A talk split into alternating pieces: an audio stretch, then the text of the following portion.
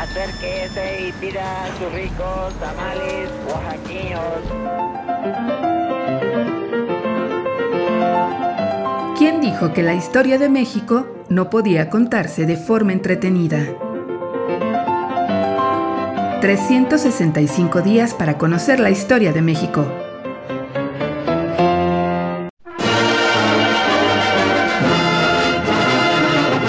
Miércoles. Al grito de guerra. Crimen organizado.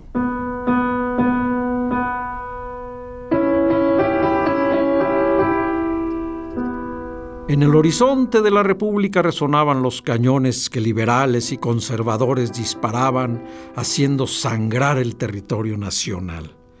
La iglesia veía en Juárez al mismísimo demonio, y los juaristas, por su parte, consideraban a sus rivales como una partida de cangrejos y reaccionarios. La nación mexicana se jugaba su futuro en la llamada guerra de reforma y la sociedad, acongojada, anhelaba la paz.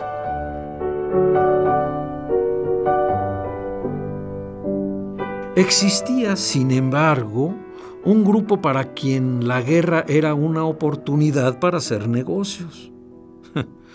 Sin banderas políticas y ajenos al dolor del pueblo, los asaltantes de camiones hicieron su agosto durante la Guerra de Reforma, la intervención francesa y el imperio de Maximiliano por allá de 1857 y 1867. Ninguna ruta representaba seguridad.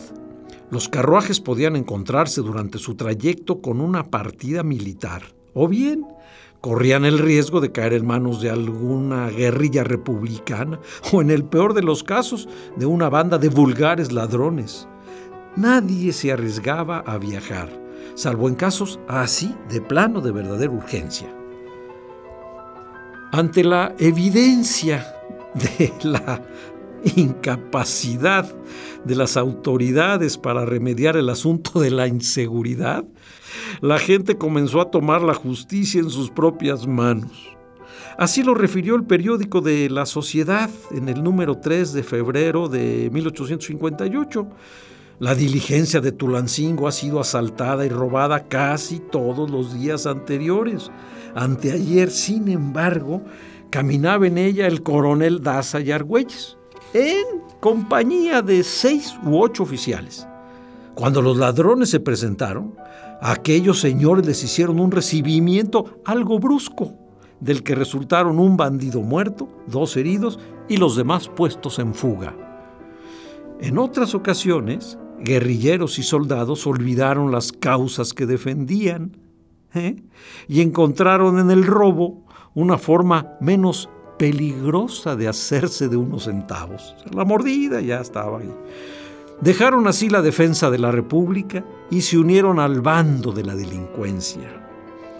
Pero si del ejército no podía esperarse gran cosa, pedir a las autoridades un poco de sentido común era demasiado como lo demostraba la sociedad que en otro de sus números denunciaba que la diligencia entre Puebla y la Ciudad de México estaba siendo robada todos los días a la altura de Río Frío.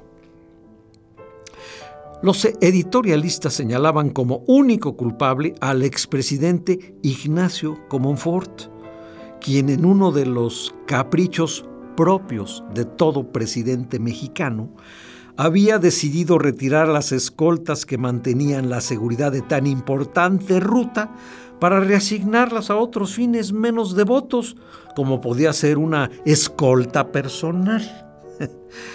sin lugar a dudas, sin lugar a dudas, en la historia mexicana, la delincuencia pocas veces ha perdido frente al gobierno. y así seguimos al grito de guerra.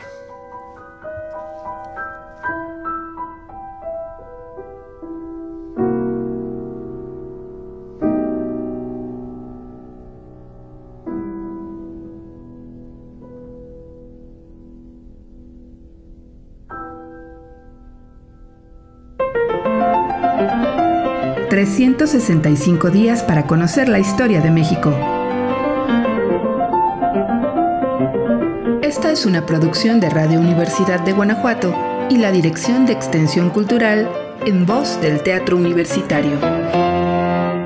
Serie basada en el texto de Alejandro Rosas, 365 días para conocer la historia de México.